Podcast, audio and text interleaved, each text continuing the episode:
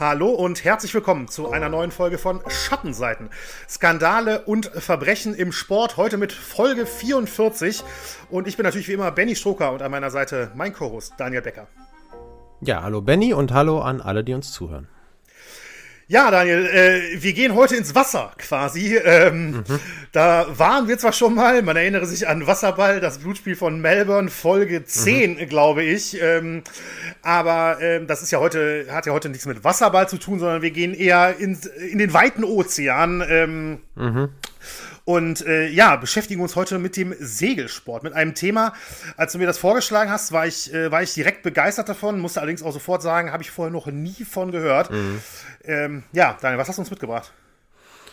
Ähm, ich habe eine Geschichte mitgebracht, äh, mitgebracht, bei der ich, als ich anfangs über sie gestolpert bin, erstmal gedacht habe, dass sie vielleicht zur Abwechslung auch mal wieder irgendwie den ein oder anderen heiteren Moment in unseren Podcast bringen könnte weil sie ziemlich skurrile Züge hat, äh, diese Geschichte.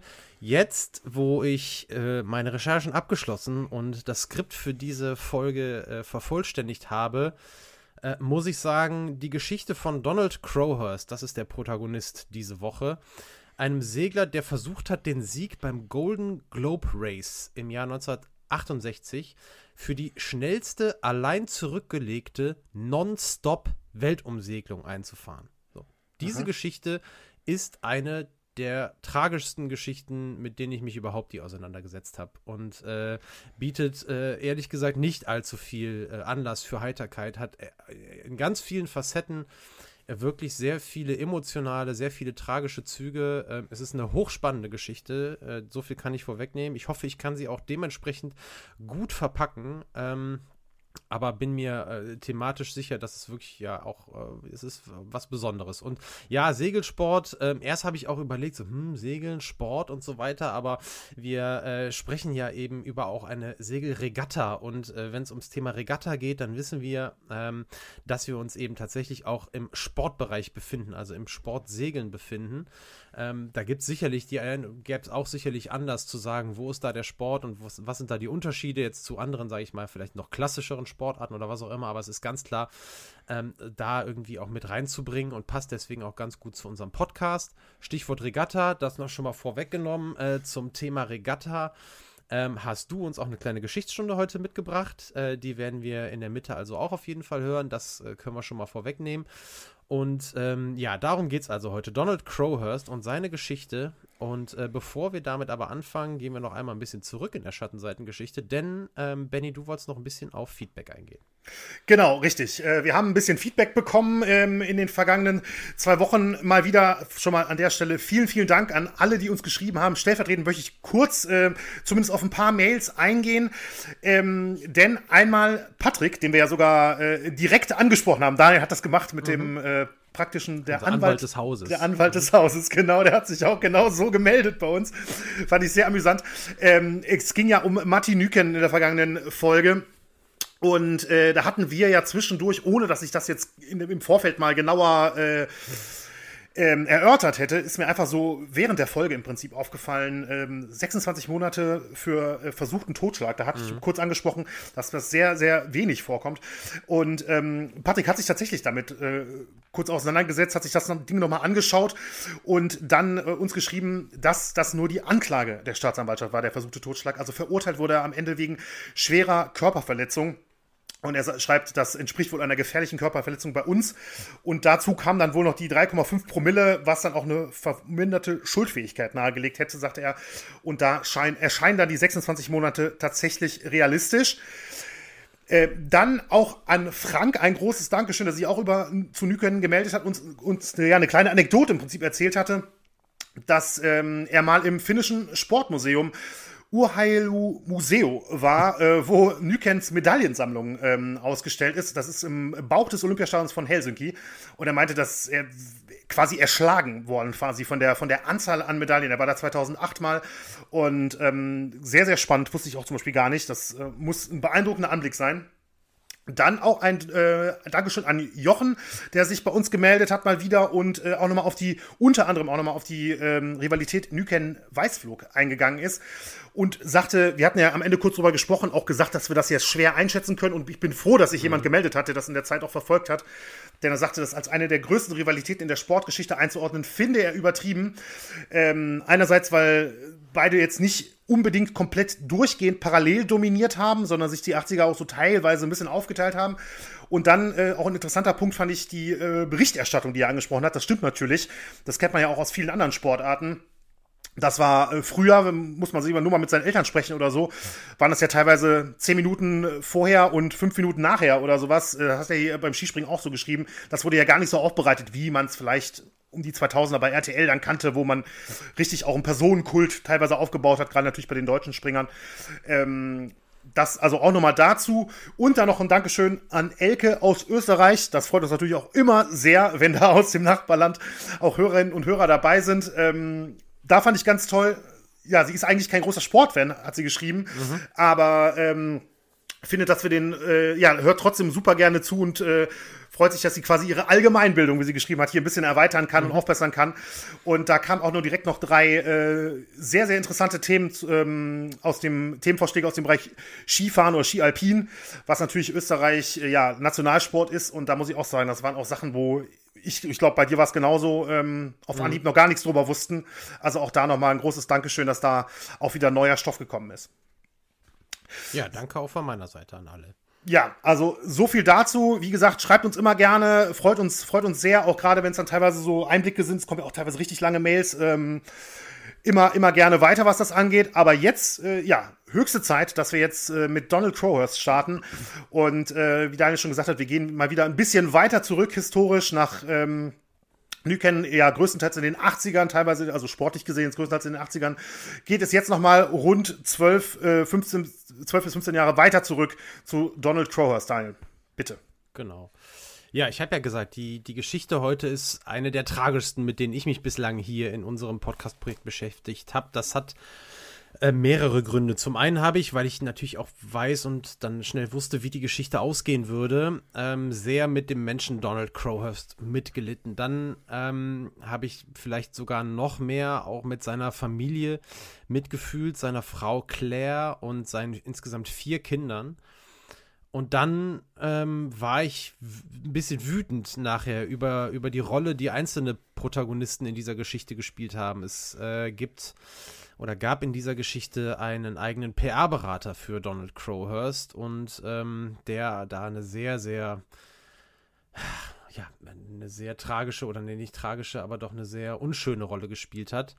Ja, und am Ende war ich dann auch noch irgendwie ein bisschen traurig, weil niemand Donald Crowhurst so wirklich gesagt hat, dass das, was er davor hatte, ähm, und darauf gehen wir jetzt gleich genau ein, eine, eine, sehr furchtbar schlechte Idee ist und ihm mal vielleicht hätte sagen sollen, Mensch, lass das lieber mal bleiben.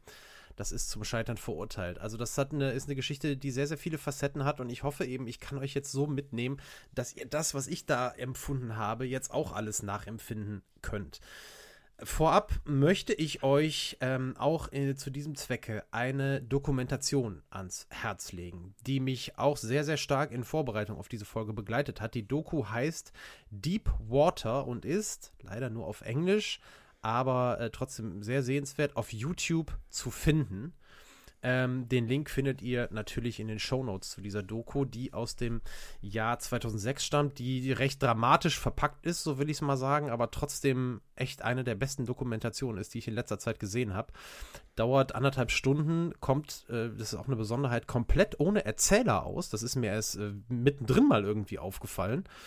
Äh, und zwar aus dem Grund, da diese Odyssey von Donald Crowers, von der wir auch heute berichten werden, und die ganze Geschichte drumherum so unfassbar gut dokumentiert sind und in dieser Doku so viele Leute, die damals eine wichtige Rolle gespielt haben, äh, wie etwa seine Frau, einer seiner Söhne, zwei andere Teilnehmer des Rennens, äh, die sind alle Teil der Doku und die erzählen die Geschichte aus ihrer Perspektive selber und bringen da eben auch nochmal ganz neue ähm, Aspekte rein, äh, sodass es gar keine einordnende Stimme braucht. Ähm, äh, die, die Stimme eines Erzählers eben oder einer Erzählerin. Und das ist schon sehr ungewöhnlich. Und der zweite Umstand, der diese Doku so besonders macht, ist tatsächlich, dass Crowhurst mit einem Aufnahmegerät und einer 16mm Kamera auf seinem Boot ausgestattet war und im Prinzip sowohl Audio- als auch Videotagebuch geführt hat und dann auch noch ein schriftliches Tagebuch. Also das ist extrem gut dokumentiert, alles das, was wir heute hören. Dementsprechend auch sehr gut nachzuerzählen und ähm, das macht es alles wirklich so eindringlich. Also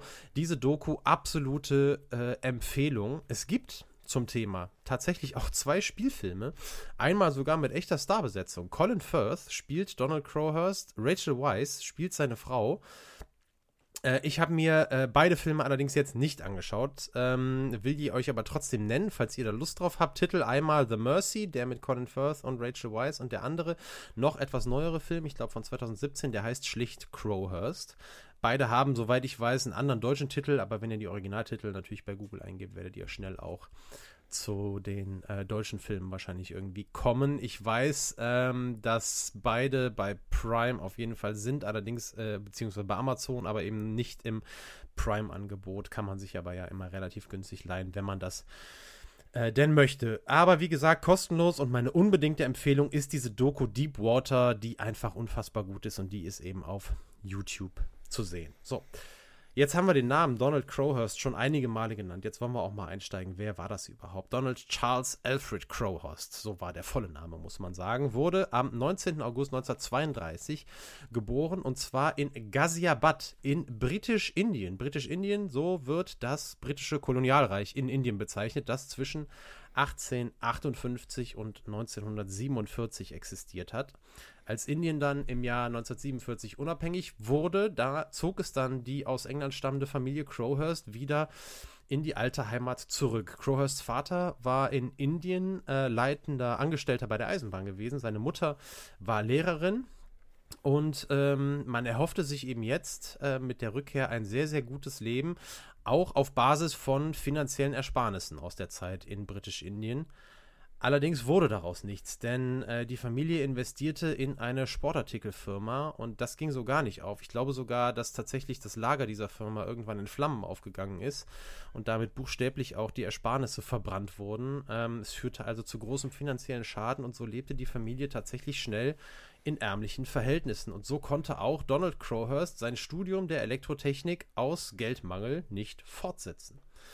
Er musste sich also umorientieren und für ihn folgte ein Engagement bei der Royal Air Force, äh, wo er eine Ausbildung zum Piloten machte und im Anschluss dann ein Engagement bei der British Army, beide Engagements allerdings und wie es heißt, beide auch aufgrund mehrfacher außerdienstlicher Eskapaden, äh, weiteres habe ich nicht dazu gefunden, ähm, hat er auf Anraten seiner Arbeitgeber dann aber recht schnell wieder beenden müssen. Ähm, man kann nicht in Frage stellen, dass Donald Crowhurst, das werdet ihr äh, ganz sicher auch nachher merken, ein durchaus kreativer Mann war. Und äh, ja, nach den Erlebnissen mit dem Bankrott seiner Eltern war er extrem von dem Gedanken angetrieben, selber eben ja großen wirtschaftlichen Erfolg zu feiern. Und sein Antrieb war eben gut für seine Familie zu sorgen und eben nicht nochmal erleben zu müssen, was er als äh, Heranwachsender eben bei seinen Eltern gesehen hatte mit dem Bankrott oder ja eben mit dem Leben in Armut.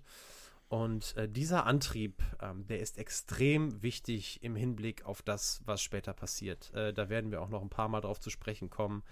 Ähm, das ist äh, ein sehr, sehr großer Punkt und der wird ihm tatsächlich nachher auch so ein bisschen zum Verhängnis werden.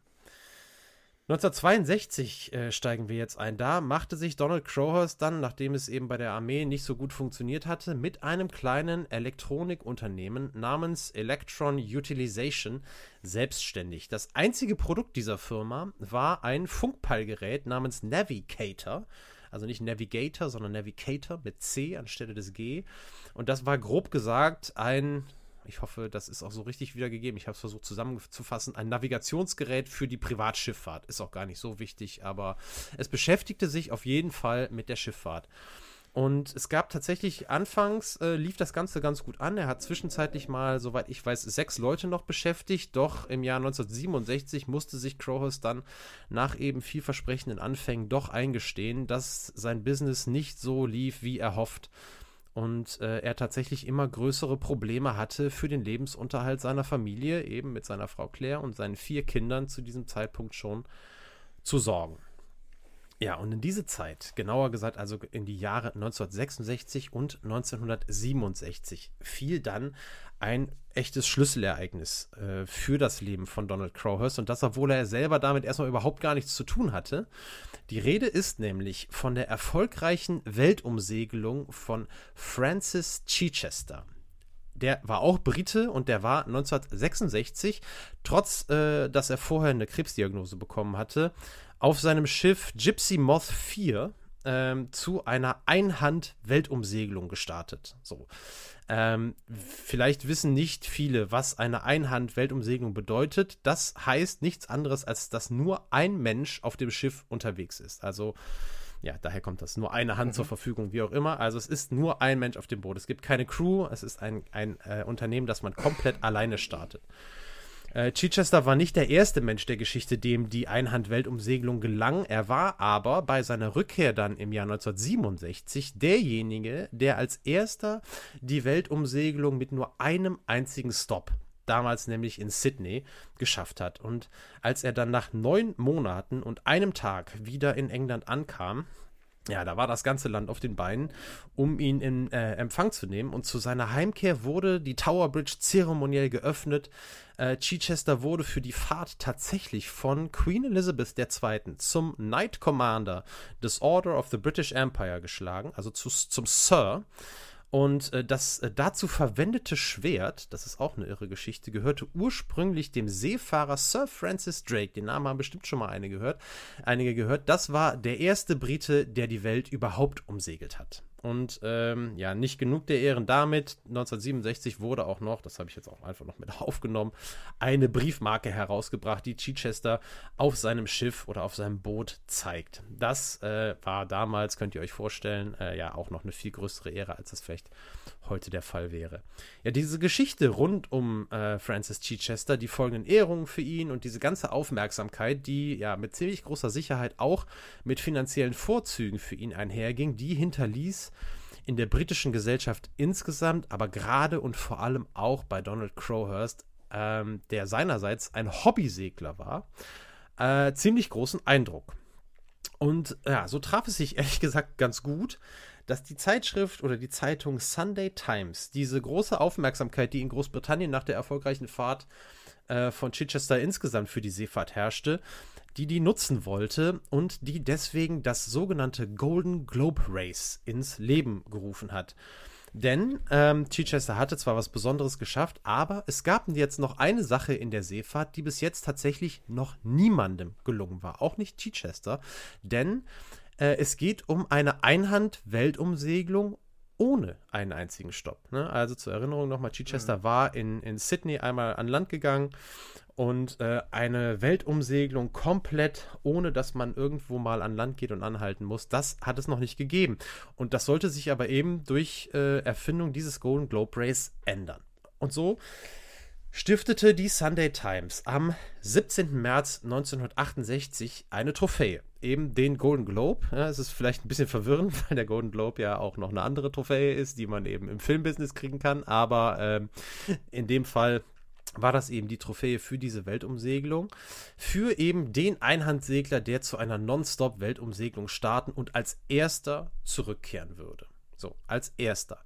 Jetzt gab es aber auch noch einen weiteren Preis, nämlich 5000 Pfund. Das sind umgerechnet heute etwas mehr als 110.000 Euro, wenn man das in, in, die, in, die, Kaufkraft ins Verhältnis setzt.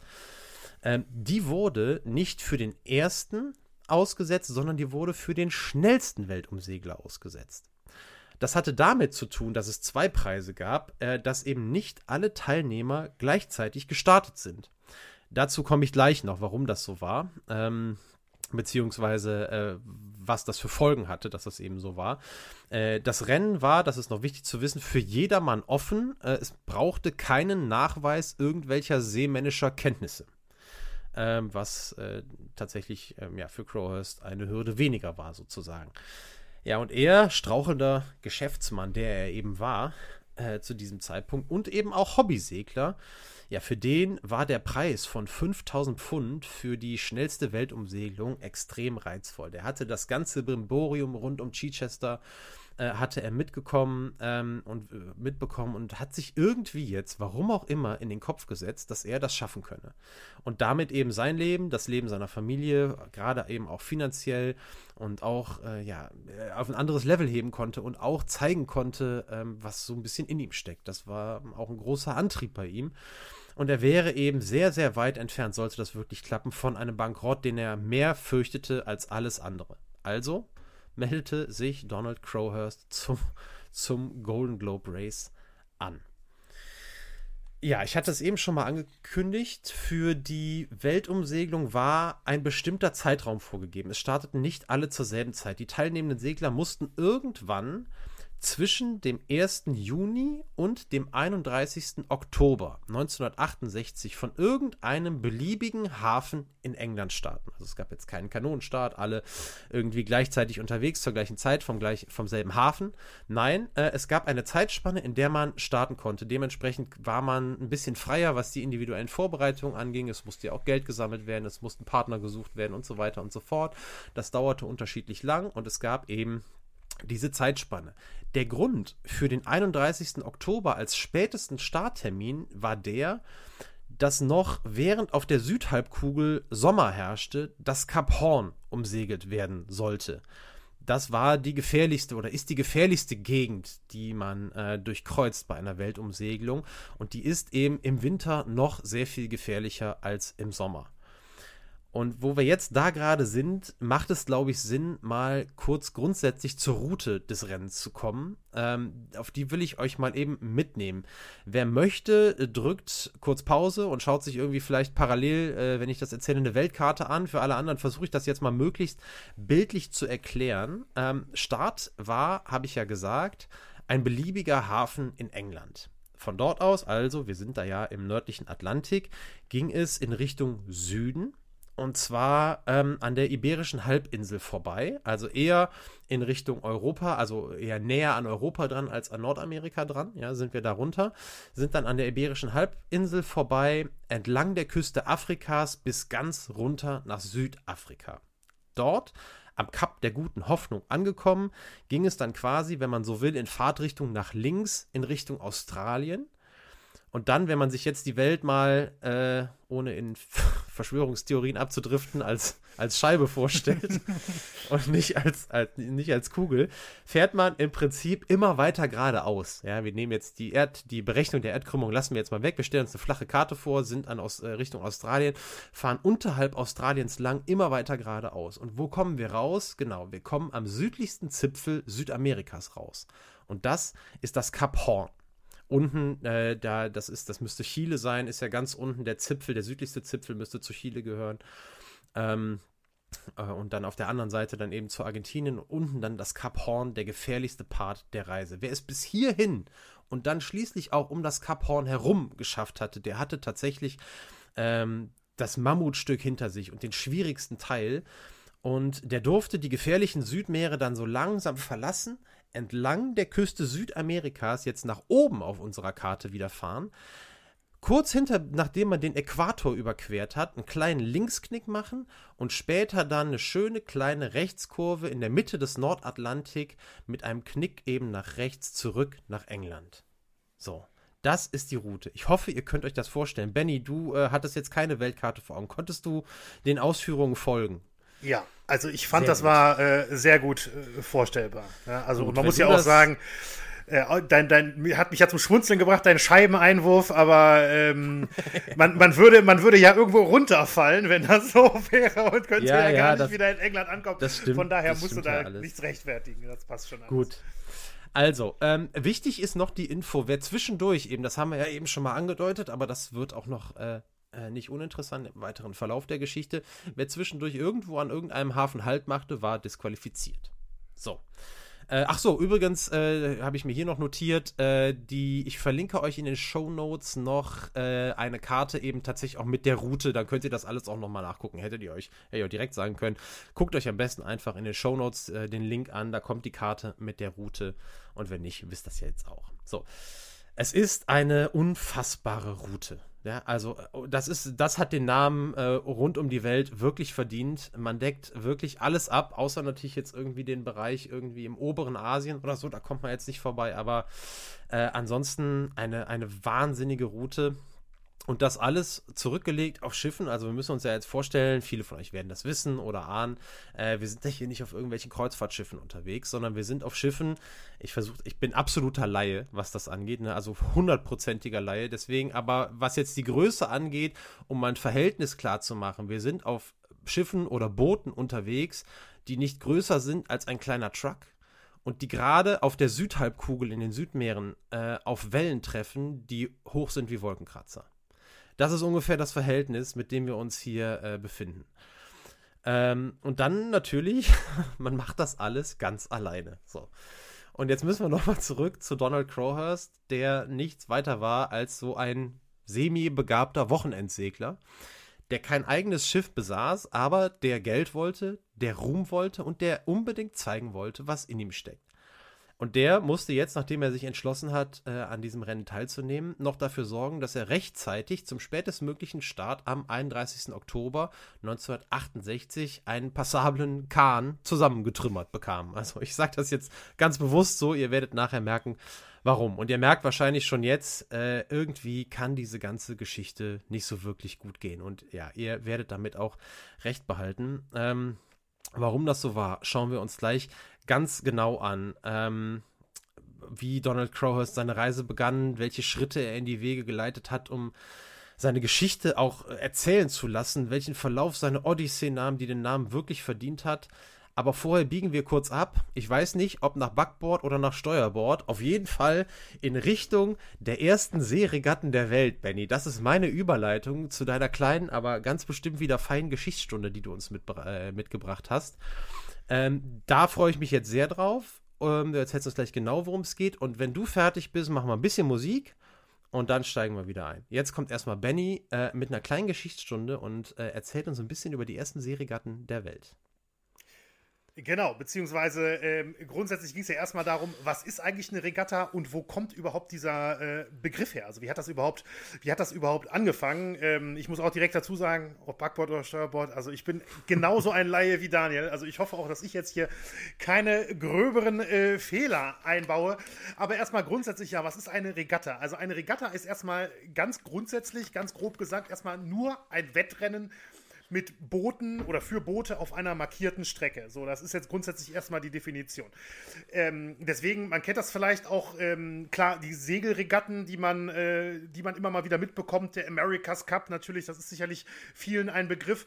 Ähm, das sind vielleicht die Sachen, an die man direkt denkt, aber auch Ruderrennen oder im Kanurennsport mhm. spricht man auch von einer Regatta. Und es hat vielleicht der eine oder andere auch in seiner, oder die ein oder andere auch in in der Stadt bei sich eine äh, Regatta-Rennbahn. Ne, das ist jetzt kein, kein äh, verrückter Begriff oder so, sondern ähm, ja, das gibt es ganz genauso auch in vielen deutschen Städten. Wie gesagt, also grundsätzlich ist es ein Rennen für Boote. Und ich würde jetzt vielleicht, wenn Daniel und ich jetzt uns sagen würden, mit Tretbooten auf dem Baggersee, würde ich vielleicht nicht so weit gehen, das als Regatta zu bezeichnen. Aber ihr wisst, was ich meine. Also grundsätzlich muss es nicht um eine Weltumsegelung oder sowas gehen. So, ähm, ja, zu den bekanntesten Segelregatten, denn das ist ja heute auch unser, unser Thema, deswegen wollte ich die, ähm, auch wenn das jetzt nicht unbedingt mit dem ähm, Ursprung des Begriffs zu tun hat, wollte ich trotzdem dazu ein bisschen was sagen. Zählen eben unter anderem der America's Cup, den ich eben angesprochen habe, die älteste heute noch ausgetragene Segelregatta der Welt die schon Mitte des äh, 19. Jahrhunderts ging es da schon los. Dann kennt vielleicht der ein oder andere auch noch den Admirals Cup, der lange Zeit als inoffizielle Weltmeisterschaft im Hochseen, äh, Hochseesegeln bezeichnet wurde, der allerdings 2003 eingestellt wurde. Und dann bei den äh, Regatten eben, die eine Weltumsegelung zum Thema haben, wie es jetzt gerade auch bei Donald Crowhurst und ähm, dem Golden Globe Race von Daniel der Fall ist, gibt es heute auch noch die Vendée Globe. Das gilt als heute als die härteste Einhandregatta der Welt und auch das Ocean Race. Das sind so die beiden, äh, hieß man glaube ich Volvo Great Ocean Race, aber der Sponsor ist mittlerweile raus, ich glaube, es heißt nur noch Ocean Race. Das sind so zwei Dinger, die da so eine ganz, ganz große Tradition bis heute haben, was äh, Weltumsegelung angeht. Und dann gibt es allerdings auch noch Segelregatten über eine äh, deutlich kürzere Strecke. Da gibt es zum Beispiel das Fastnet Race. Das geht von Südengland nach Irland und wieder zurück. so wie in Australien das Sydney Hobart Race von Sydney an der australischen Ostküste bis nach Hobart auf Tasmanien. Und äh, die habe ich hier noch mit reingenommen, weil das zwei Regatten sind, die als besonders gefürchtet und gefährlich gelten. Denn obwohl beide Strecken mit rund 600 Me Seemeilen, was ungefähr 1000 Kilometern entspricht, verhältnismäßig kurz sind, gerade was jetzt die Weltumsegelung natürlich angeht, erst recht, sind sie halt aufgrund der extremen, teilweise wirklich extremen Wetterlagen absolut berüchtigt und gefürchtet.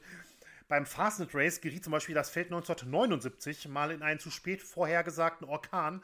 75 Segelyachten kenterten damals, 19 Menschen kamen ums Leben. In Australien, das ist noch gar nicht so lange her, das war 1998, ähm, gerieten die Teilnehmer mal beim Sydney Hobart Race in einen starken Orkan mit Windböen von bis zu 150 km/h. Und da mhm. kamen damals sechs Teilnehmer ums Leben. Also man muss wissen, dass ähm, also eine Segelregatta ist auch für absolute Profis immer ein absolutes mhm. Risiko. Und ähm, logischerweise nicht nur, sag ich mal, bei einer Weltumsegelung, da sicherlich erst recht, aber auch viele, viele kürzere Regatten ähm, können gerade, wenn, ja, ich sag mal, die Gezeiten so wollen, ähm, extrem, extrem gefährlich für alle Teilnehmer werden. So, jetzt aber endlich zu den ursprünglichen, äh, zu den Ursprüngen der Regatta und woher das Wort eigentlich stammt. Denn Bootsrennen, äh, also einfach jetzt sage ich mal rudermäßig oder so, gibt es grundsätzlich schon seit tausenden von Jahren, also schon in der Antike mhm. hat es Ruderwettkämpfe gegeben. Das Wort Regatta spielte damals aber noch keine Rolle, denn Regatta stammt aus dem Venezianischen beziehungsweise aus der Republik Venedig. Aus einer Zeit, in der Italien noch nicht das Italien war, wie man es heute kennt, sondern noch aus vielen Reichen und Städten äh, bestand und damals im 15. Jahrhundert tatsächlich erstmals das Wort Regatta, also nur mit einem T, im Prinzip genauso mhm. wie Regatta, nur ein T streichen, im Venezianischen dokumentiert wurde. Es tauchte damals um 1500 herum äh, erstmals in einem Stadtplan von Venedig auf. Und der Begriff geht zurück auf die berühmte Gondelwettfahrt durch die Kanäle der Stadt Venedig, die es auch heutzutage noch gibt. Also es gibt immer noch die, ähm, eine, eine Gondelwettfahrt durch Venedig, das ist ein Riesenevent, dazu gleich auch noch ein bisschen mehr. Mhm. Das kann man heute auch noch verfolgen. Aber es wird überliefert, dass dieses Wettrennen eigentlich aus einer, ja, ich sag mal, relativ zufälligen, fast schon eher aus Langeweile ähm, ja, bestehenden Idee äh, in, in, in der zweiten Hälfte des 13. Jahrhunderts entstanden sein soll.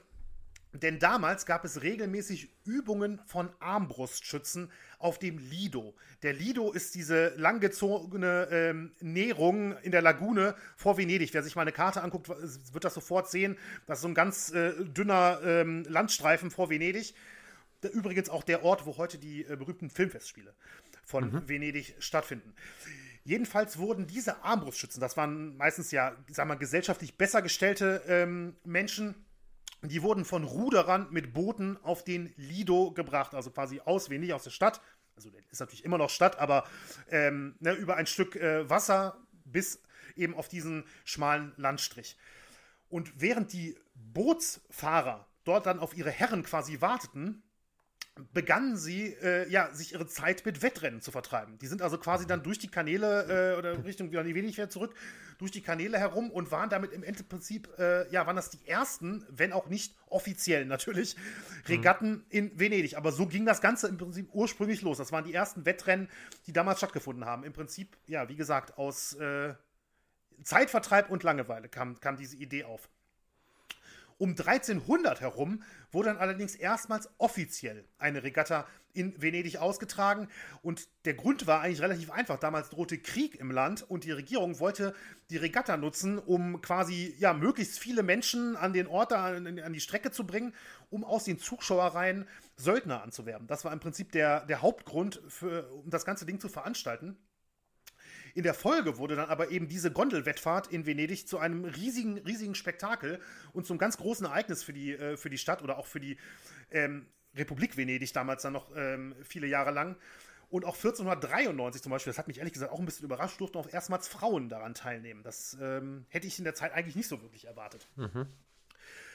Ungefähr zu dieser Zeit, also wie gesagt, 1493 habe ich jetzt äh, gerade noch genannt, also um 1500 herum, hatte ich ja vorhin gesagt, ist dann zum ersten Mal auch der Name Regatta aufgetaucht. Woher der allerdings genau stammt, ist tatsächlich nicht überliefert. Also wo, wer den jetzt genau ähm, diesen Namen den, den Rennen gegeben hat, etc., das ähm, kann ich leider tatsächlich nicht auflösen. So, grundsätzlich ging es dann ähm, mit den Regatten in Venedig, also den Gondelwettfahrten in Venedig, bis ins späte 18. Jahrhundert weiter, bis dann allerdings Napoleon Bonaparte auf seinem Italienfeldzug auch Venedig besetzte. Das war am 14. Mai 1797. Und das war auch das vorübergehende Ende der Regatten. Denn Napoleon hatte überhaupt kein Interesse an, an solcherlei Dingen und äh, ja, verbat im Prinzip einfach nur die Austragung. Das, das war es dann im Prinzip, was die großen Gondelwettfahrten äh, anging, für eine ganze Weile. Denn erst 40, mehr als 40 Jahre später, 1841, kehrten die ähm, Gondelwettfahrten auf dem Kanal Grande in Venedig zurück, damals dann noch mit Erlaubnis der österreichischen Regierung. Ihr müsst mir jetzt ähm, verzeihen, ich kann jetzt natürlich die ganzen politischen Verhältnisse nicht noch zusätzlich aufklären. Das würde absolut den Rahmen sprengen. Mhm. Aber ähm, wie gesagt, 1841 ging es dann damit endlich wieder weiter und im Oktober 66, 1866 tritt dann die Region Venetien mit ihrer Hauptstadt Venedig dem Königreich Italien bei. Und zu der Zeit äh, wurde die Regatta dann wieder ein ganz, ganz großes Ding, denn zu der Zeit begann man die Regatta äh, mit einem großen Fest zu verbinden, das auch an die Geschichte Venedigs erinnern sollte. Und ähm, das war wirklich eine der, eines ja im Prinzip der ganz großen Events, sage ich mal, auch mit, mit heutigem Sprech ähm, in Venedig in der damaligen Zeit, im späten 19. Jahrhundert also. Und 1899 bekam die Regatta dann den Namen, den sie bis heute trägt, nämlich Regatta Storica, also auf Deutsch quasi historische Regatta. Genauso heißt das Ding auch heute noch. Wer heute mal danach googelt, ähm, der findet das direkt so und kann, wenn er möchte, theoretisch natürlich auch mal hinfahren und sich das Ganze mal angucken. Das ist nämlich ein riesen, riesengroßes Ding. Heute immer am 1. September Sonntag auf dem Canal Grande eben in Venedig vor rund 100.000 Zuschauer, also rund 100.000 Besucher sind mhm. ähm, für dieses Rennen in der Stadt oder für diese Rennen, es sind mehrere Rennen, mit Kostümen, bunten Tüchern, Girlanden, Luftballons und so weiter, wird quasi der Historie und der Geschichte Venedigs ähm, auch gedacht oder die wird auch geehrt in dem, äh, und gefeiert in dem Zusammenhang. Und es kommen dann äh, in den Rennen, in mehreren Durchläufen gibt es dann Rennen für Jugendliche, für Frauen, für Männer, die dann da stattfinden. Und so ist die Regatta, also die Regatta Storica, ist nicht nur die wichtigste in Venedig, wo es auch noch andere Regatten gibt über die, ähm, über die Kanäle der Stadt, sondern auch tatsächlich die traditionsreichste in ganz Europa, auch wenn es im Prinzip nur in einer einzigen Stadt ist. Ähm, ja, und entsprechend hat sich quasi aus Venedig im Prinzip hat sich über die Jahrhunderte hinweg eben der Begriff Regatta durchgesetzt ähm, und wurde in viele, viele europäische Sprachen übernommen, so wie wir es heute auch in Deutsch, äh, äh, im Deutschen kennen als äh, Regatta für alle möglichen, ähm, sag ich mal, Seewettfahrten. Und ähm, ja, wie gesagt, also das, da komme komm ich dann jetzt auch zum Ende der, der Geschichtsstunde, der Ursprung tatsächlich ähm, im Venedischen damals. Hochspannend. Danke, Benny, für den, für den kurzen Einblick in die Geschichte der Regatten. Ähm, hängen geblieben sind einige Sachen, unter anderem äh, tatsächlich war mir überhaupt nicht bewusst, dass also ein, ein Kanu-Rennen im Prinzip oder auch ähm, ein Ruderrennen ähm, im Prinzip eine Regatta ist. Also das äh, ist äh, irre, hätte ich, das hätte ich nicht, nicht gewusst. Äh, sehr, sehr spannend. Und äh, das ähm, äh, dass gerade diese Hochseeregatten extrem gefährlich sind, gerade auch, für, oder nicht nur gerade, sondern eben auch für, für absolute Profis. Das hast du ja auch eindrucksvoll dargestellt und das ist dann tatsächlich ja auch so ein bisschen äh, der Bogen, den wir dann gleich wieder schlagen können zu Donald Crowhurst, denn der war alles andere als ein Profi und begab sich eben auf eine sehr, sehr gefährliche Mission. Und da steigen wir dann gleich wieder ein. Benny, du kannst vielleicht nochmal nach der Pause kurz zusammenfassen, äh, was wir zu Donald Crowhurst gehört haben. Vielen Dank nochmal für die Geschichtsstunde. Jetzt kurz Musik und dann meldet Benny sich, meldet Benny sich wieder mit einer kurzen Zusammenfassung. Bis gleich.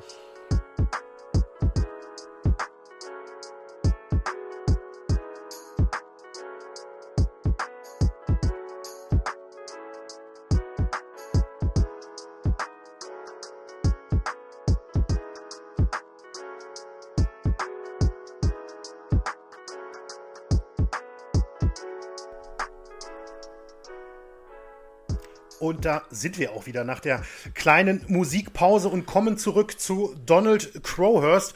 Noch eine ganz kurze Zusammenfassung von dem eben gehörten. Also Daniel hat uns ein bisschen ins Leben von Donald Crowhurst eingeführt, der in Britisch-Indien äh, geboren ist 1932 und dann äh, mit seinen Eltern nach der Unabhängigkeit Indiens 1947 wieder zurück äh, nach England kam, wo die Familie dann allerdings in sehr, sehr schlechten wirtschaftlichen Verhältnissen lebte, was äh, ja dazu führte, dass Donald Crowe sein Studium nicht, ähm, nicht abschließen konnte. Er ging dann zur Armee und zur Royal Air Force. Das hat auch nicht so wirklich funktioniert. Es war äh, grundsätzlich, muss man sagen, finanziell und äh, äh wirtschaftlich eine, immer eine sehr, sehr schwere Zeit für die Familie.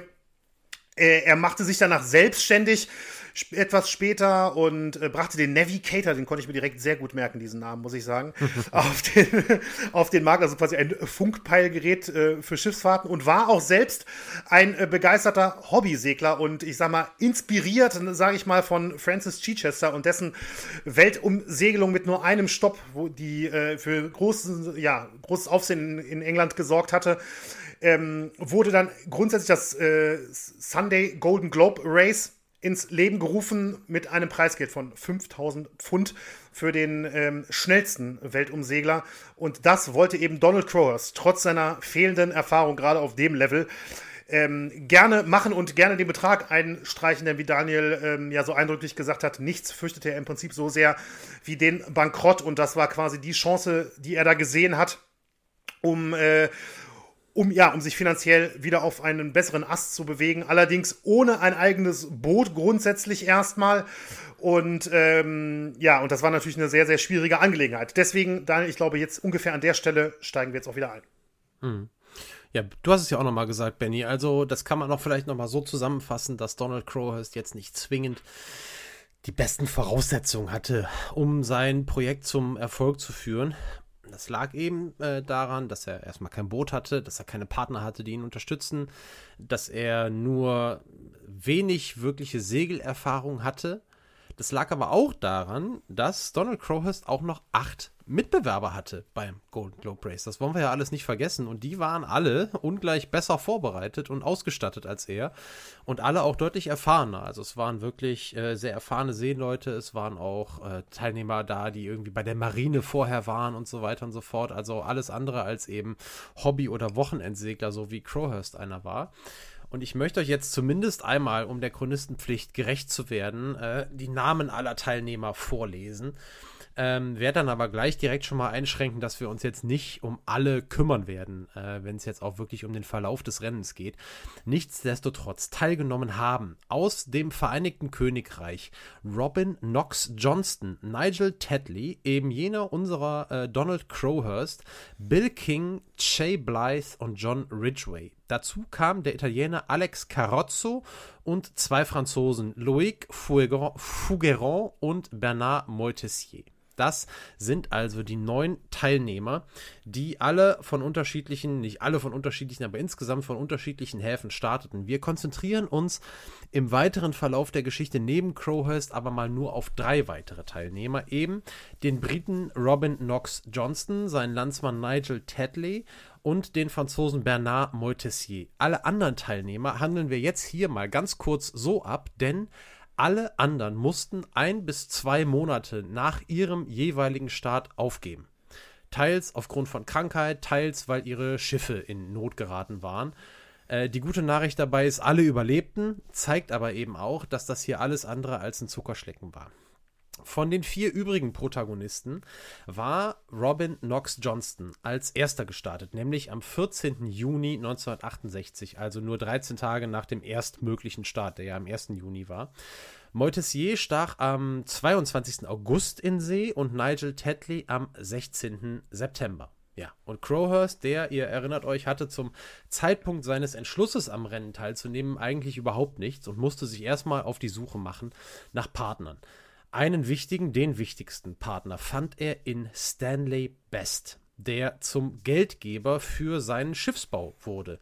Der sich aber, und das ist jetzt eine der aller, aller wichtigsten Informationen in der ganzen Geschichte tatsächlich überhaupt, als Sicherheit dafür, dass er das Geld für den Schiffsbau gibt, eine Hypothek auf Crowhursts Haus eintragen ließ und vertraglich vereinbart hat, dass Electron Utilization, die Firma von Crowhurst, äh, der es ja alles andere als gut ging, ihm das Boot wieder abkaufen müsste, wenn das Rennen nicht angetreten oder wenn es vorzeitig abgebrochen würde. Das muss man jetzt mal sacken lassen, weil das äh, ist, ist eine ganz, ganz wichtige Kerninformation, denn Crowhurst hatte sich damit in ein extremes Abhängigkeitsverhältnis zu Best begeben und das sollte ihm tatsächlich später zum Verhängnis werden, denn äh, ja, nochmal kurz gesagt, sollte Crowhurst eben scheitern, er wäre schlicht und ergreifend bankrott gewesen und damit eben genau in der Situation, die er im Sinne seiner Familie eben unbedingt vermeiden wollte. Ja, und trotzdem hatte er alles auf eine Karte gesetzt, der alte Hobbysegler. Ja, die Zeit war der größte Gegner tatsächlich erstmal für Crowhurst. Der Schiffsbau wurde in rekordverdächtigen vier Monaten fertiggestellt, aber da muss man sagen, fertiggestellt ist hier vielleicht doch ein zu großes Wort. Noch am 30. Oktober, einen Tag vor dem letzten möglichen Start, fehlten Crowhurst wichtige Teile, um sein Schiff für die großen Anforderungen dieser Weltumsegelung bereit zu machen. Ja, und das sollte sich, äh, wen wundert's, auch bis zum Start einen Tag später nicht ändern. Ein Beispiel will ich da nennen von vielen, äh, die man hätte nennen können, aber das hier, das äh, illustriert die ganze Situation, finde ich ganz gut. Crowhurst hatte eine Pumpe an Bord, um eintretendes Wasser eben zu beseitigen und wieder nach draußen zu befördern, aber ihm fehlte der passende Schlauch. Und somit war die Pumpe völlig unbrauchbar. Und die einzige Möglichkeit, und das ist kein Witz, die Crowhurst blieb, um Wasser vom Boot runterzukriegen, war ein Eimer. Ein handelsüblicher, die haben tatsächlich haben die einen, einen speziellen Namen beim Segeln, ähm, aber im Endeffekt ist es nicht mehr als ein Eimer, wo eine, wo eine Schnur dran ist, ne, dass man mhm. den runterlassen kann, äh, auskippen und dann wieder hochziehen kann. Das ist das Einzige, was, das Einzige, was er hatte bei einer Weltumsegelung äh, bei einem Schiff, das überhaupt so oder so schon nicht im besten Zustand war. Ja. Und so war es dann auch kein Wunder, dass die Menschen um Crowhurst rum, äh, allen voran seine Ehefrau, ein sehr, sehr schlechtes Gefühl bekamen mit der Zeit. Und auch in Crowhurst selber wuchsen die Zweifel. Aber es war eben auch klar, beim vorzeitigen Abbruch oder Nichtantritt drohte ihm eben der Bankrott. Und in, in dieser Doku Deepwater äh, da kommt eben auch seine, seine Frau Claire zu Wort und schildert sehr, sehr eindringlich, welche großen Vorwürfe sie sich selber noch Jahre später gemacht hat. Äh, eben trotz dieser unfassbaren Ausgangslage ihrem Mann nicht davon überzeugt zu haben, das Ganze sein zu lassen. Bankrott hin oder her, sie hatte so ein schlechtes Gefühl und äh, im Nachhinein war sie sich auch sicher, dass die Zweifel ihres Mannes selber so groß waren, dass sie wahrscheinlich Erfolg gehabt hätte, ähm, ihn vom Aufbruch abzubringen. Aber ja, sie hat es selber nicht konsequent verfolgt und äh, hat ihn nur einmal gefragt, als er ihr auch seine Zweifel äußerte, hat sie äh, gesagt, äh, wenn du jetzt nicht starten solltest, wirst du dann mit dir leben können. Das war eine ernst gemeinte Frage und sie wollte ihn unterstützen, aber es war ein Satz, den sie tatsächlich, das sagte sie später, immer bereuen sollte. Der Start von Crowhurst erfolgte im Hafen von Tinmouth, einer sehr, sehr kleinen Stadt, einem, Sch einem Fischerdörfchen im südlichen Devon in, äh, in England.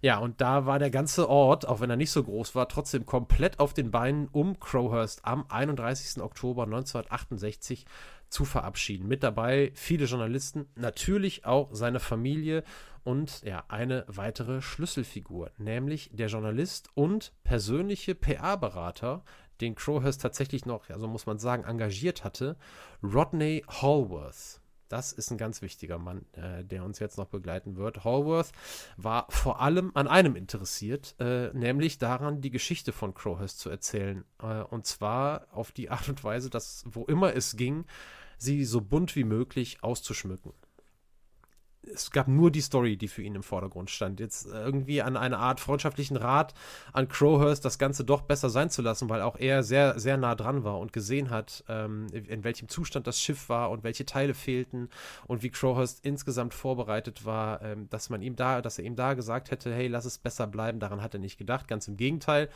Am Abend vor der Abreise kam es zu einem folgenschweren Gespräch zwischen Crowhurst und Hallworth und auch äh, Geldgeber Stanley Best, den wir auch eben schon mal kurz genannt haben.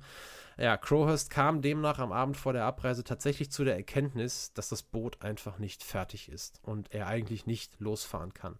Und er teilte seine Sorgen eben mit seinem Sponsor und mit seinem PR-Berater, aber beide, die eben, ja, einte, dass sie mit nichts dastehen würden, wenn Crowhurst jetzt aufgeben würde, ähm, sagten ihm, Junge, du musst starten.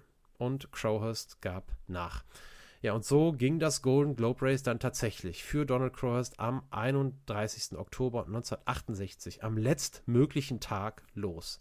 Zunächst übrigens, das jetzt nur noch mal eben am Rande, aber es illustriert auch, was da los war mit einer ziemlichen Slapstick-Aktion, denn äh, zunächst fuhr er ungewollt in die falsche Richtung los und verlor verlor erstmal zwei Stunden Zeit, bevor er überhaupt außer Sichtweite der Menschen in den und der Penny, wenn ihr den jetzt seht. Entschuldigung. Der lacht sich da kaputt. Nein, tut mir ja, leid. Ich, ich weiß, das ist, ich kann es verstehen, ist, Benny. Nein, ist, das ist unglaublich. Ja, es ist wirklich, ähm, ja, ich weiß, die, die, Geschichte hat unglaubliche Tragik natürlich, ne, aber es sind einfach Momente dabei, dass, äh, da kannst du ganz, gar nicht glauben, dass das wirklich passiert ist. Hm. Nee, und ich, äh, ihr könnt mir glauben, ihr werdet, wenn ihr euch die Doku auch anguckt oder euch noch Lust habt, weiter damit. Es gibt auch viele tolle Texte, die sich damit beschäftigen, da weiter einzulesen. Äh, ich kann gar nicht alle, alle verrückten Details nennen, alleine im Vorfeld der Reise. Also was da passiert ist und auch in dieser Doku, also ich kann die wirklich nur, ne, ihr merkt das, aber die ist so gut, weil die eben auch Crowhurst in seinen Vorbereitungen zeigt. Und dann gibt es Close-Up-Aufnahmen auf sein Gesicht, wenn da was gefragt wird und man sieht richtig, wie es in ihm rattert und wie er dann versucht, aber vor der Kamera zu lächeln und optimistisch zu wirken. Und nachher aber irgendwie dann, sobald die Frage beantwortet ist, mehr oder weniger in sich zusammenfällt. Also, das ist wirklich unglaublich. Und das passiert teilweise Dinge, es ist einfach irre, ja. Und das illustriert das ganz gut, äh, diese Geschichte mit dem Eimer und jetzt diese Geschichte, dass es erstmal, mhm. äh, der Start erstmal völlig in die Hose gegangen ist. Er ist doch schon viel zu spät in dem Hafen angekommen. Ich glaube sogar mit zwei Wochen Verspätung. Das sollte eigentlich alles früher passieren. Ist es aber nicht. So. Naja, äh, nichtsdestotrotz, bei allem, was passiert ist, sind wir jetzt in unserer Geschichte tatsächlich also auf See äh, mit Donald Crowhurst zusammen und äh, müssen ein bisschen was einordnen, damit wir verstehen, wie eigentlich jetzt gleich kommuniziert wird. Heute äh, ist, ist, uns allen klar, sind die technischen Bedingungen, äh, was das angeht, sehr weit fortgeschritten. GPS ist das Stichwort. Man kann eigentlich äh, den aktuellen Punkt, an dem man sich befindet, egal wo man auf der Welt ist, auf wenige Meter genau bestimmen und eben auch übermitteln. Das war, könnt ihr euch denken, 1968 noch ganz, ganz anders. Äh, wer sich beim Segeln fernhielt von gut befahrenen Schiffsrouten, der war im Prinzip völlig inkognito unterwegs äh, auf den Weltmeeren. Und die einzige Möglichkeit damals, eine Nachricht ja wirklich einigermaßen sicher zu übermitteln, das war der ja, sehr komplizierte Morsefunk, über den sich eben über große Distanzen dann kommunizieren ließ, aber der eben, über den man jetzt keine äh, Welt, keine Lebensgeschichte irgendwie übermitteln kann, sondern wirklich nur grobe Infos, wie zum Beispiel eben den aktuellen Standort und eben, ja, äh, eigentlich nur Le Lebenszeichen, ja. Also man kann sagen, mhm. man ist noch hier, man ist noch da, man lebt, es ist äh, nichts passiert und man befindet sich da und da. So, das ist alles, was man darüber ähm, kommunizieren kann. Und das tat Crowhurst dann eben auch, äh, gerade zu Beginn, und war da eben in Kontakt mit seinem PR-Berater Hallworth. Gespräche mit ihm oder mit anderen Menschen, das muss man sich einfach in dem Fall klar machen. Auch das wäre heute ja zumindest noch irgendwie ein bisschen anders. Äh, die gab es eben einfach nicht. Es war völlige Vereinsamung, die dann auch irgendwann einsetzt. Ja, also es ist ja auch eine lange, lange Reise. Parallel dazu, zu diesem Morsefunk und den Lebenszeichen, die man ab und zu mit den Koordinaten senden kann, waren natürlich alle Teilnehmer dazu verpflichtet, genau Buch zu führen, Logbuch zu führen, wie es dann, ich hoffe, das stimmt in der Seefahrersprache, heißt, äh, ja, um eben ihre Reise zu dokumentieren und um die Logbücher später eben im Fall eines erfolgreichen Abschlusses des Unternehmens auch zur Prüfung einzureichen. Das ist auch ein ganz wichtiger Punkt. Äh, also diese Art der Dokumentation, die musste jeder machen und die machte ähm, auch Donald Crowhurst. So, jetzt gehen wir also zurück ins Rennen und äh, wissen, die Daten hat Crowhurst erstmal per Morsefunk übermittelt und sehr schnell war am anderen Ende, am Receiving End klar, Crowhurst war viel zu langsam unterwegs. Äh, er schaffte nur sehr, sehr geringe Distanzen und dazu kam eben, was ich schon von Beginn an angedeutet hatte, sein Boot, die er Tinmouth Electron äh, genannt hat. Oder ich glaube, das war sogar seine Frau, äh, die das Boot so getauft hat. Äh, ganz kurze Anekdote noch zur Taufe. Es ist, glaube ich, ein schlechtes Omen, wenn ein Boot getauft wird und die Flasche nicht sofort, äh, ne, man, ja. man, schmeißt eine Flasche dahin und wenn die nicht sofort zerplatzt, ja. gilt das als schlechtes Omen. Und es gibt Videoaufnahmen wie dieses Schiff getauft werden sollte und die Flasche da drauf geschmissen wurde, natürlich nicht kaputt ging. Und dann ging, glaube ich, Crowhurst oder jemand anders selber hin und hat es mit der Hand versucht, hat auch nicht geklappt. Hat es nochmal versucht, hat auch nicht geklappt. Und erst beim dritten Mal mit der Hand die Flasche gegen das Boot und das ist, hat dabei sogar noch einen kleinen Schaden erlitten. Also so wurde das Boot äh, getauft. Das ja. ist einfach nur unglaublich. So, die Tinmouth Electron war also, das äh, illustriert das Ganze jetzt auch irgendwie alles ganz gut, den Anforderungen nicht im Ansatz gewachsen. Crowhurst, der, das habe ich auch schon mal gesagt, auch Tagebuch führte, hielt fest, dass er ständig mit Reparaturarbeiten beschäftigt war, aber eben auch nur mit sehr eingeschränkten Mitteln agieren konnte. Äh, zum Beispiel eben auch in Sachen Werkzeug. So, während seine Konkurrenten ordentlich Strecke machten, und das muss man jetzt so sagen, irrte Crowhurst einfach im Nordatlantik umher. So. Es ist, Wirklich, das ist, ich stelle mir das manchmal so vor wie bei so Aster, wie bei so einem Asterix-Comic. Ich habe auch Boot, Asterix im Kopf. Ja, Das einfach nur irgendwie im Kreis fährt. Ganz so schlimm war es nicht, aber im Prinzip war es so. Er, er, er, war nur im Nordatlantik erstmal unterwegs. Ja, und natürlich, je länger die Fahrt dauerte, ja, desto bewusster wurde Crowhurst eben auch, dass er niemals ernsthaft um den Sieg würde mitfahren können. Die Einsamkeit begann an ihm zu nagen und vor allem auch die Frage, wie kommt er aus dieser Situation jetzt wieder raus? Ja, also aufgeben würde den Bankrott bedeuten, einfach versuchen weiterzumachen wäre die Fahrt in nahezu sicheren Tod. Und ähm, Crowhurst dachte, Fieber heißt darüber nach, was könnte eine dritte Möglichkeit sein. Und er hatte eine. Er hatte eine Idee und die zog er durch. Und die Idee war, Donald Crowhurst fertigte neben dem echten Logbuch ein zweites Logbuch an. Ein, man kann es so sagen, ein Fake-Logbuch mit falschen Standorten, die er dann schließlich an seinen PR-Berater Hallworth durchgab. Und dabei fuhr er eben in Wahrheit weiter ziellos im Atlantik umher. Und das ist jetzt, wenn ihr euch mal gefragt habt, also bis jetzt ist das ja eine skurrile Story, wo ist eigentlich jetzt der Skandal in diesem Sport? Hier sind wir jetzt dabei angekommen, ja. Also es geht jetzt wirklich darum, da ist jemand in einer verzweifelten Lage, der weiß, ich habe Haus und Hof auf meinen Sieg verwettet, ich habe keine Chance, äh, außer wenn ich betrüge. Also hat er die Idee, das zweite Logbuch zu führen und übermittelt eben dann auch diese Daten. Und Howarth äh, in England sitzen, traut natürlich erstmal seine Augen kaum und kann jetzt in seinen Stories der Welt die Geschichte des Underdogs erzählen, der auf einmal zum ernsten Anwärter auf den Sieg wird, also zumindest auf die schnellste Weltumsegelung. Ähm, und ähm, ja, Crowhurst gab die Daten durch, die teilweise Rekorde für äh, zurückgelegte Distanzen an einem einzelnen Tag brachen. Also das waren äh, Dinge, die dann auf einmal, er war erstmal der absolute Loser und dann hat er da Daten durchgegeben, äh, so, so weit ist an einem Tag noch kein anderer vor ihm gesegelt. Und ähm, laut seinem zweiten Logbuch war er eben kurz davor, sich äh, kurz vor dem Kap der guten Hoffnung, eben unten äh, in der Nähe von Südafrika oder in Südafrika, näherte sich dem laut diesem Fake-Logbuch mit Riesenschritten und schipperte in Wahrheit ohne großen Distanzgewinn durch den Atlantik äh, auf der Nordhalbkugel, weiterhin auf einem Boot, das jederzeit zu sinken drohte. Irgendwann ähm, Crowhurst war mittlerweile aber immerhin auf der äh, Südhalbkugel angekommen, war das Boot aber in einem so schlechten Zustand, dass äh, er einen weiteren fatalen Entschluss fasste, ähm, der aber jetzt, nachdem wir seine Logik ja so ein bisschen kennengelernt haben, doch irgendwie sinnvoll erscheint. Er steuert, was wie ihr wisst verboten war, einen kleinen Hafen in Argentinien an und nahm dort die nötigsten Reparaturen an seinem Boot vor völlig klar. Davon erzählte er niemandem. Es gibt tatsächlich äh, auch in der Doku äh, Leute, die damals in dem Hafen gearbeitet haben, die äh, ihn gesehen haben, die dazu befragt wurden. Also dementsprechend ist das auch dokumentiert, die natürlich zu dem Zeitpunkt noch nicht wussten, wen sie da vor sich hatten. Aber sie kannten sich eben auch erinnern an einen äh, Menschen, der ihre Sprache nicht sprach und versuchte irgendwie wild gestikulierend zu erklären, dass er sein Schiff reparieren müsse. Und ähm, aber natürlich war Crowhurst erstmal daran gelegen, dass sein Betrug nicht auffiel. Das war zumindest einer seiner Gedanken. Es ging ihm aber auch noch ganz andere Dinge durch den Kopf, denn ähm, was auch völlig klar war zu diesem Zeitpunkt, er war jetzt schon mehrere Monate unterwegs oder Wochen unterwegs, er vermisste sein Zuhause und er wollte unbedingt mit seiner Frau sprechen und hat tatsächlich vom argentinischen Festland aus mehrmals versucht, seine Frau Claire in England zu erreichen. Und da muss man jetzt schon sagen, wer weiß, was passiert wäre, wenn er wirklich mit ihr hätte sprechen können und wenn er ihr vielleicht dann sogar die Wahrheit anvertraut hätte.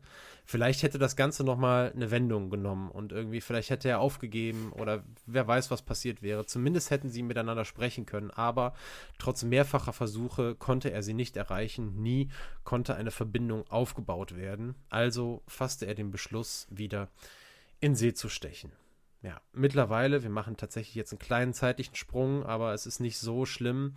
Ähm, jetzt ist so viel Zeit vergangen, dass Robin Knox Johnston, äh, Bernard Moitessier und Nigel Tettle, die einen schneller, also die ersten beiden schneller, der dritte langsamer, tatsächlich dem Ziel entgegensegelten. Und äh, tatsächlich war es so, Knox Johnston kam am 22. April 1969, genau 312 Tage nach seinem Start, wieder in England an. Im Hafen von Falmouth, von dem er aus, äh, von dem aus er auch gestartet war.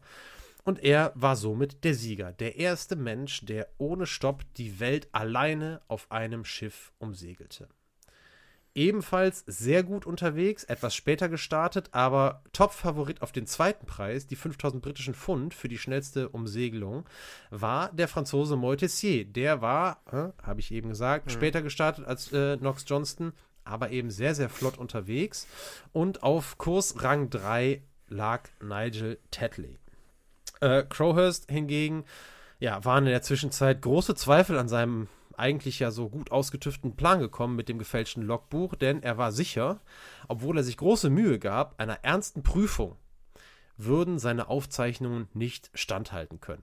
Und er hatte große Sorge, dass wenn er ankäme und einen Preis einheimsen würde, dass er entlarvt und sch äh, schließlich der lächerlich preisgegeben werden würde. Aber äh, er wäre nicht Crowhurst, wenn er nicht kreativ wäre und doch noch einen Lösungsansatz in der Tasche gehabt hätte. Ähm, er war nicht ganz ohne Hoffnung. Er war nämlich über die Rennentwicklung seiner Kollegen im Bilde. Also da funktionierte der Morsekontakt und er fasste jetzt nochmal einen neuen Plan. Er, der immer noch im Atlantik umhersegelte, zwar im südlichen Teil, aber immer noch nicht rund ums Kap Horn gesegelt war, äh, nicht ums Kap Horn, sondern erstmal überhaupt um, äh, ums Kap der guten Hoffnung, also das erste große Kap.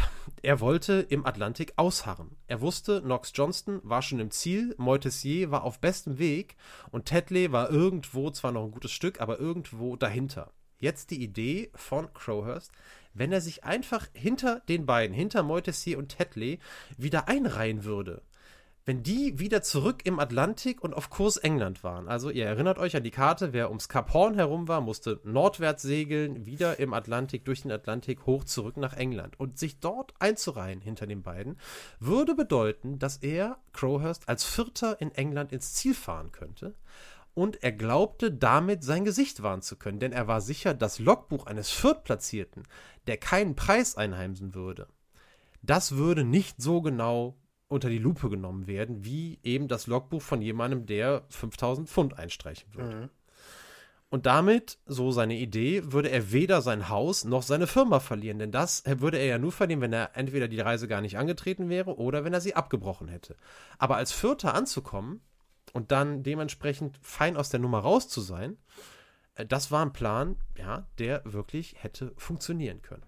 Aber ihr wisst, die Geschichte um Donald Croyers ist schon jetzt verrückt in Teilen.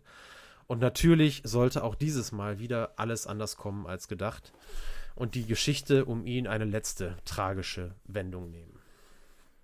Und auch jetzt möchte ich noch mal ganz kurz auf die Doku äh, zurückkommen, denn in der kommen sowohl Bernard Moitessier, der ist jetzt mal kurz unser Protagonist, als auch dessen damalige Frau zu Wort. Und beide zeichnen von ihm, von ihm, dem französischen Segler, ein Bild als Freiheits, freiheitsliebender Eigenbrötler, als jemand, der zu sich finden will, der auf sein eigenes Bauchgefühl hört und der, der bei dieser Reise einen Entschluss fasst, nachdem er das Kap Horn umsegelt hat und eigentlich nur wieder in Richtung Norden nach England segeln muss, um den Preis für die schnellste Umsegelung entgegenzunehmen. Aber er sagt jetzt auf einmal, er will nicht zurück. Er will nicht zurück zu den ganzen Menschen, zu der ganzen Aufmerksamkeit. Er, es kommt dazu, er will sich auch nicht kaufen lassen. Er sieht das alles als ein riesengroßes Freiheitsding an. Er will das sich nicht kommerziell vereinnehmen lassen.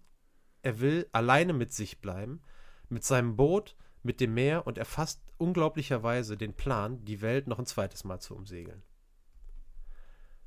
Und er nimmt nicht Kurs nach England, sondern erneut Kurs in Richtung Ozeanien. Irgendwo heißt es, er, er, er segelt nachher bis Tahiti.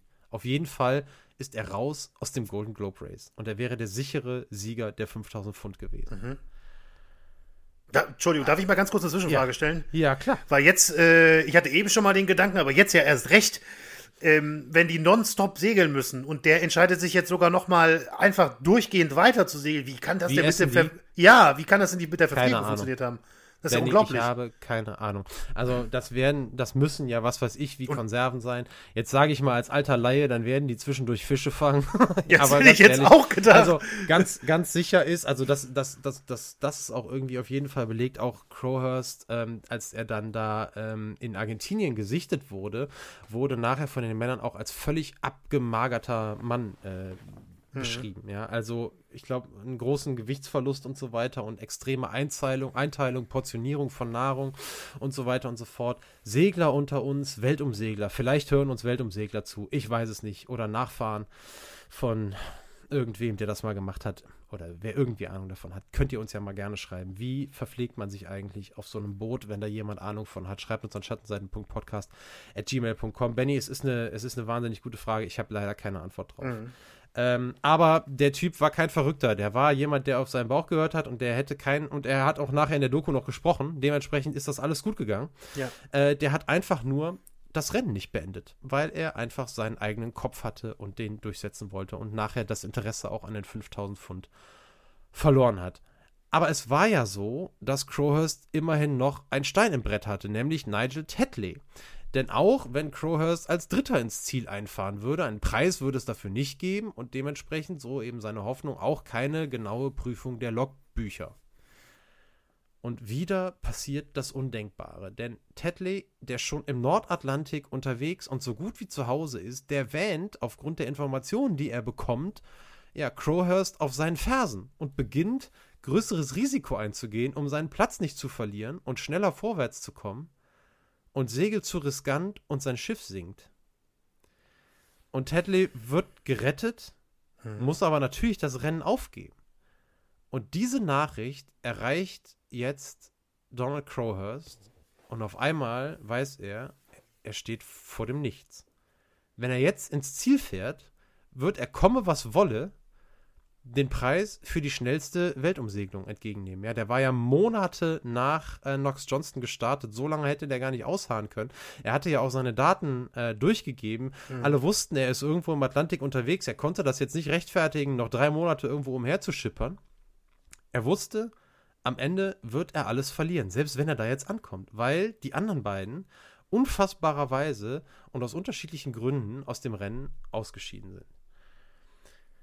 Ja, was jetzt passiert, ist nicht bis ins letzte Detail aufzuklären, obwohl wir doch eine ganz gute Lage haben. Crowhurst, wie gesagt, Tagebuch geführt hat, es gibt Filmaufnahmen ähm, und es gibt eine sehr, sehr wahrscheinliche Variante, die zwar von der Frau von Crowhurst bis heute bestritten wird, das kann aber natürlich auch andere Gründe haben.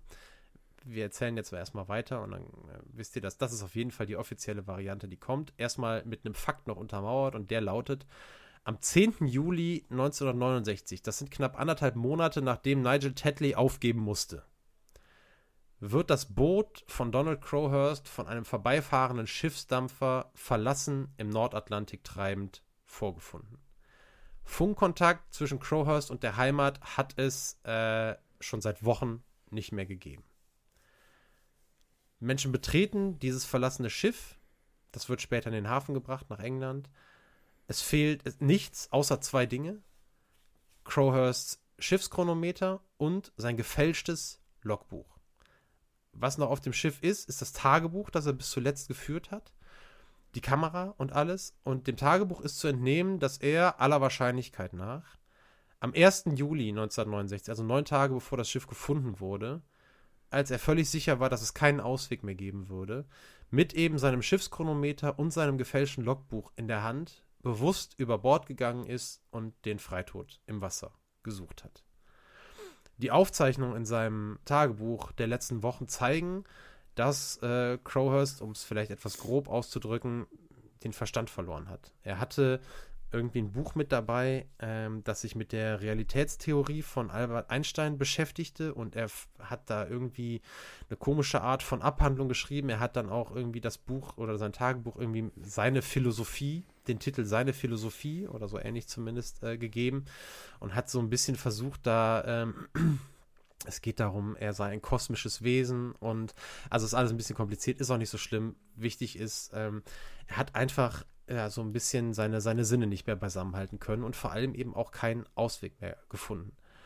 Und äh, damit müssen wir jetzt sagen, mit dem ja jetzt etwas abrupten Ende, aber eben weil es dann nachher eben auch keinen Kontakt mehr gab äh, mit Großbritannien, äh, ist die Geschichte von Donald Crowhurst jetzt auf einmal zu Ende erzählt. Er wusste nicht, was er machen sollte. Er, er hat sich das Leben genommen, hat sein gefälschtes Logbuch mitgenommen ähm, und damit hat die Geschichte ja, den, den dramatischsten aller möglichen Verläufe genommen, muss man sagen. Und ähm, es gab im Anschluss noch auch teilweise schlimme Verwerfungen zwischen dem PR-Berater Hallworth und der hinterbliebenen Familie von Crowhurst. Hallworth der überhaupt kein Gewissen zu haben schien, äh, hatte die Tagebücher von Crowhurst gefunden, tatsächlich, als er, äh, als das Schiff im Hafen war.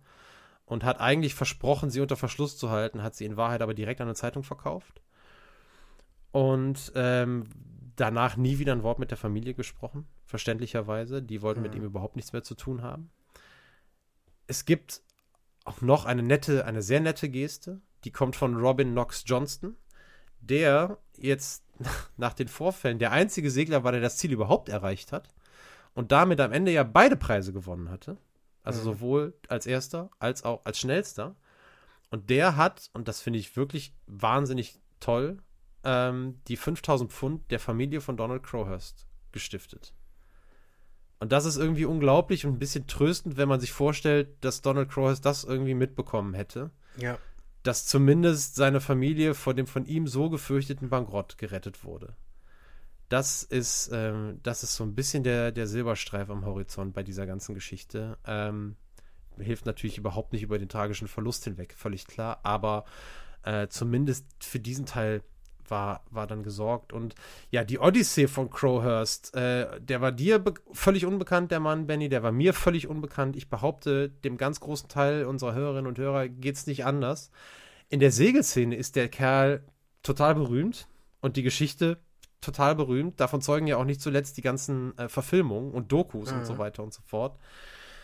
Und ähm, für mich, um jetzt mal so ein bisschen hier zum Abschluss zu kommen, äh, bevor ich dann auch gerne deine Meinung oder deine Einschätzung hierzu einfach mal hören würde, zu dem, was du gerade gehört hast. Ich bin ja ganz froh, du hast mir eben gesagt, du hast dich, ähm, hast dich nicht weiter damit beschäftigt, äh, nachdem äh, ich dir geschrieben hatte, worum es geht. Das war gerade in dieser Woche, finde ich das auch ganz toll, weil ich glaube, so eine Geschichte ist am eindrücklichsten, wenn man sie zum ersten Mal hört, ohne dass man viel darüber weiß. Für mich natürlich total skurril mit den ganzen Dingen, die passiert sind auf der anderen Seite unfassbar tragisch, gerade aus so menschlich emotionaler Sicht, wenn man sich ähm, mit diesem Fall beschäftigt, der so unfassbar gut und vielseitig dokumentiert ist. Das ist wirklich eine, eine, Besonderheit. Natürlich war er auch darauf ausgelegt, war die Geschichte darauf ausgelegt, auch erzählt zu werden. Und er wurde eben auch von, von, von, von einem Mitarbeiter von, ähm, von seinem Hallworth, von seinem PR-Berater eben auch mit einer Kamera extra ausgestattet, um alles zu dokumentieren. Aber weil das so unfassbar gut dokumentiert ist und man so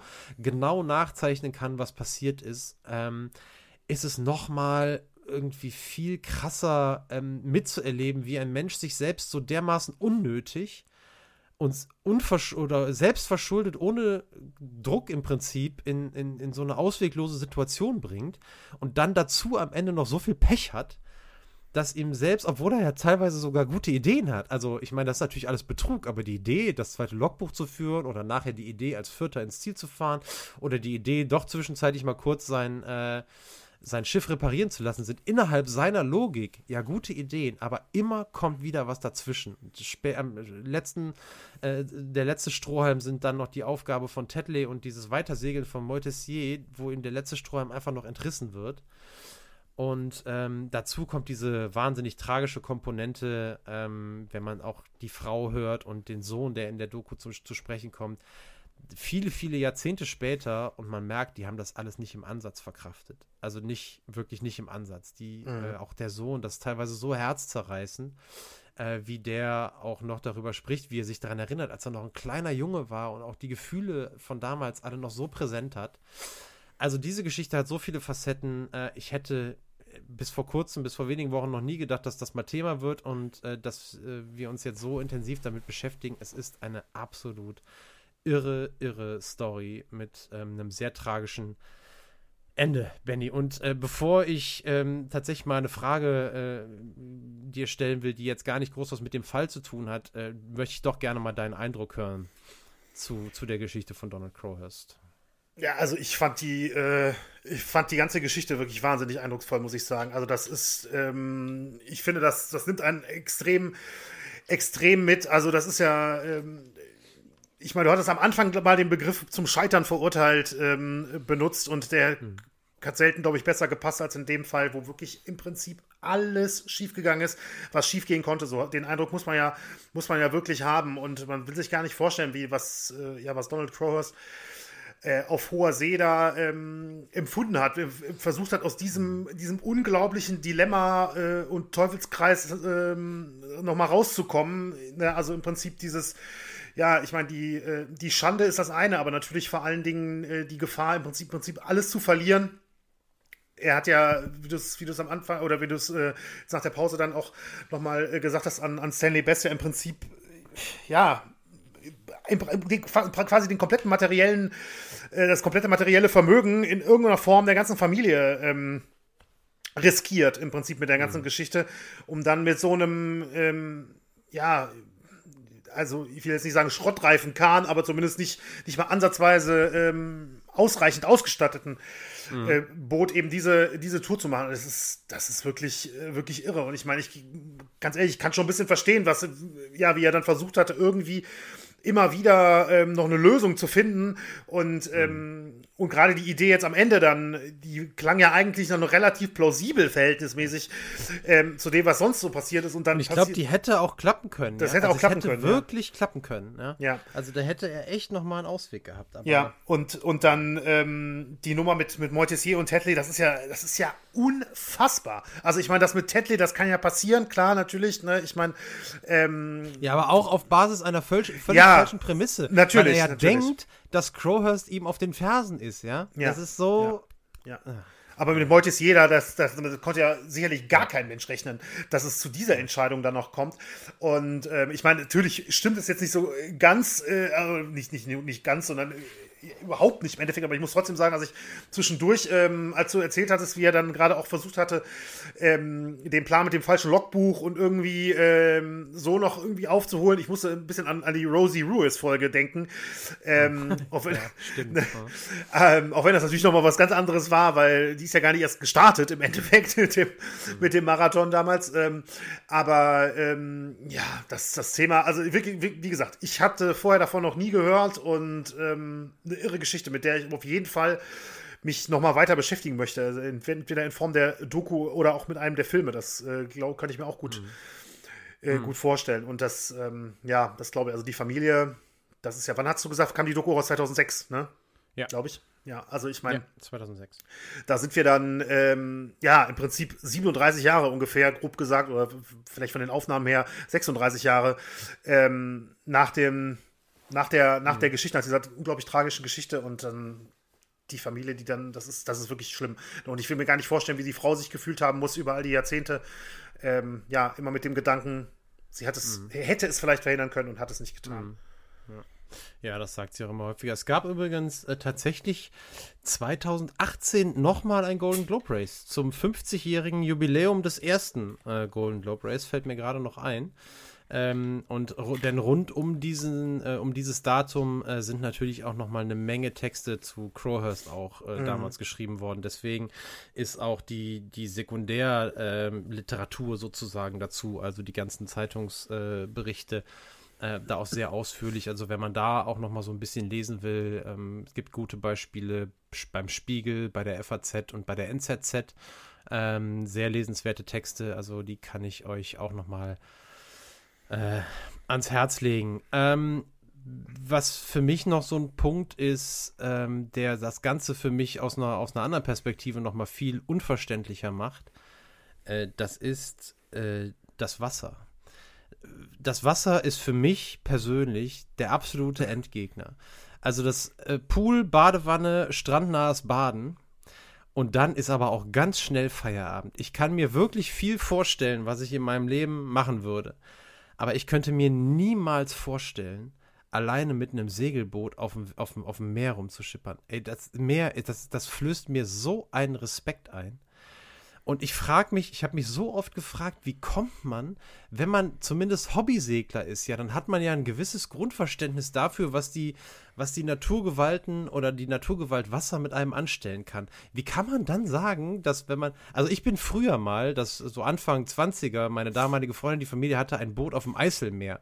Eiselmeer ist noch nicht mal ein Meer, das ist ein See, ja. Und da, wenn die Wellen über 10 Zentimeter hoch waren, dann wurde ich schon seekrank, ja. Also jetzt mal ganz ernst, für mich war das echt nie Spaß, dahin zu fahren, ne? Oder immer nur dann, wenn das Boot wieder angelegt hatte, ja. Und dann, wenn man schon weiß, wie, wie da der Hase läuft, selbst wenn man jetzt nicht sofort seekrank wird, wie kann man denken, dass man alleine auf dem Boot die Welt umsegeln kann? Also ich, ne, ich, und wie kann man dann auch noch sein, sein, sein, das Vermögen oder das wie auch immer, das, also alles aufs Spiel setzen, was äh, die Existenz von einem ausmacht?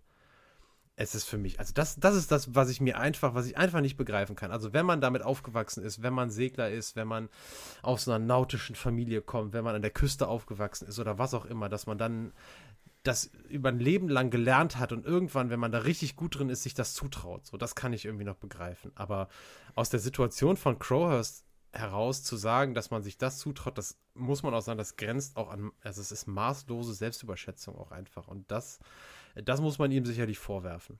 Ähm, bei aller Tragik und bei allen Wünschen, dass es irgendwie doch noch eine bessere Wendung genommen hätte, äh, glaube ich, äh, da kann man ihn wirklich nicht von freisprechen. Ja, ohne Frage. Also ich sehe das, sehe das hundertprozentig genauso. Wasser und das ist auch absolut nicht mein ähm, Element. Und ja, Crowhurst, die ganze, das ist, ja, ich meine, ich weiß ja nicht, wie verzweifelt man sein muss, aber dass man auch wirklich gar keine andere Lösung mehr sieht, als diese ähm, offensichtlich ja von Anfang an war es ja klar, dass das lebensgefährlich ist. Also ich meine, das kann ich mir nicht vorstellen, dass das, äh, dass das dass das nicht bewusst, ihm nicht bewusst gewesen ist oder dass es nicht mhm. grundsätzlich bekannt gewesen ist. Ähm, so etwas, ja, absolutes Rätsel. Ja, ja. Gut, schließen wir das Kapitel Donald Crowhurst äh, jetzt machen das, machen das Logbuch zu in diesem Fall und blicken nach vorne, Benny. Wir beschäftigen uns womit in zwei Wochen? Was ist dein kleiner Hinweis? Ich weiß es schon, ich, ich sag so viel. Ich freue mich mega auf die nächste Folge. Also äh, richtig doll.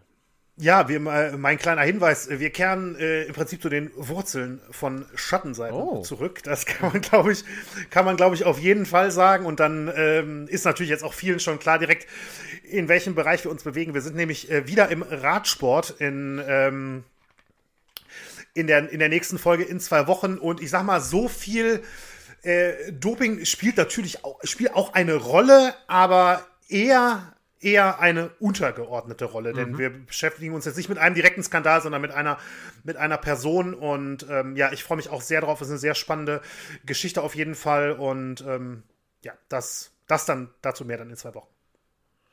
Alles klar. Da freue ich mich drauf. Und äh, ja, ich glaube, wir kommen zum Verabschiedungsteil. Ne? Vielen Dank allen, dass ihr uns zugehört habt und äh, seid in zwei Wochen wieder dabei, wenn wir uns dann wieder mit einem bekannteren Menschen als Donald Crowhurst beschäftigen. Ich hoffe aber, es hat euch äh, äh, interessiert, was wir heute zu erzählen hatten und ja, bleibt uns gewogen. Bis zum nächsten Mal. Genau, von meiner Seite nochmal ein Dankeschön an Daniel natürlich auch für, die, äh, für das Thema heute, für die Vorstellung des, dieses super, super spannenden Themas, wie ich fand. Und danke fürs Zuhören und zu guter Letzt nochmal schattenseiten.podcast.gmail.com. äh, wenn ihr uns schreiben wollt, immer, immer gerne. Danke und bis bald.